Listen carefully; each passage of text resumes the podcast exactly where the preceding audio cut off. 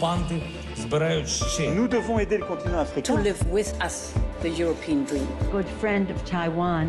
Europe 1, bonjour. Votre revue de presse internationale sur Europe 1, nous sommes d'abord en Belgique. Bonjour Laura Van Lerberg. Bonjour. La lutte contre le trafic de drogue à la une de la presse belge ce matin.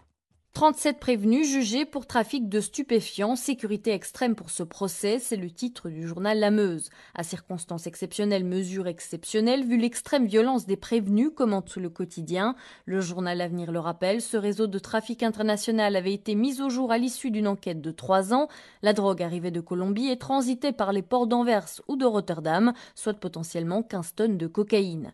Saisie d'armes à feu, de chevaux de compétition et de montres de grand luxe, la criminalité liée trafic de stupéfiants n'a jamais été aussi préoccupante en Belgique, souligne le quotidien L'Echo. Un procès suivi de près, les débats de fond débuteront fin mars, conclut le journal Sudinfo. Nous sommes maintenant en Algérie avec vous, Nour De quoi parlent les journaux algériens ce matin? Eh bien, d'un important changement dans l'appareil diplomatique algérien. Il concerne 24 ambassadeurs, 15 consuls généraux et 9 consuls, nous dit l'expression.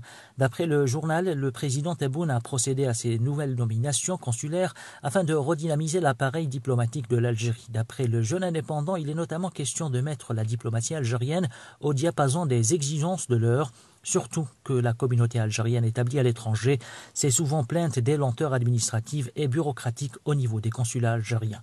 Parmi les consuls rappelés figurent ceux de Paris et de Tripoli.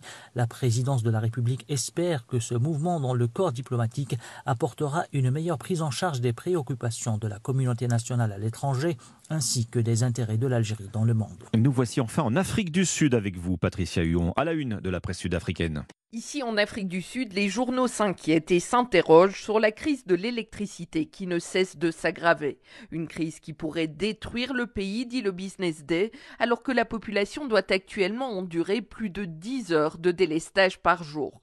Dans ce contexte, le président démissionnaire de la compagnie publique d'électricité, ESCOM, a donné une interview explosive à la chaîne de télévision INCA. Il accuse le gouvernement de ne rien faire pour lutter contre la corruption au sein de l'entreprise et soupçonne au moins un ministre qu'il n'a pas nommé de puiser dans ses ressources pour se remplir les poches. Le Mail Guardian note que ce sont les finances publiques qui vont une nouvelle fois soutenir le géant de l'électricité au bord de l'effondrement. Le ministre des Finances a annoncé cette semaine que l'État prendrait en charge la moitié de sa dette. Merci Patricia Huon, merci à nos correspondants. 6h55, très bon réveil.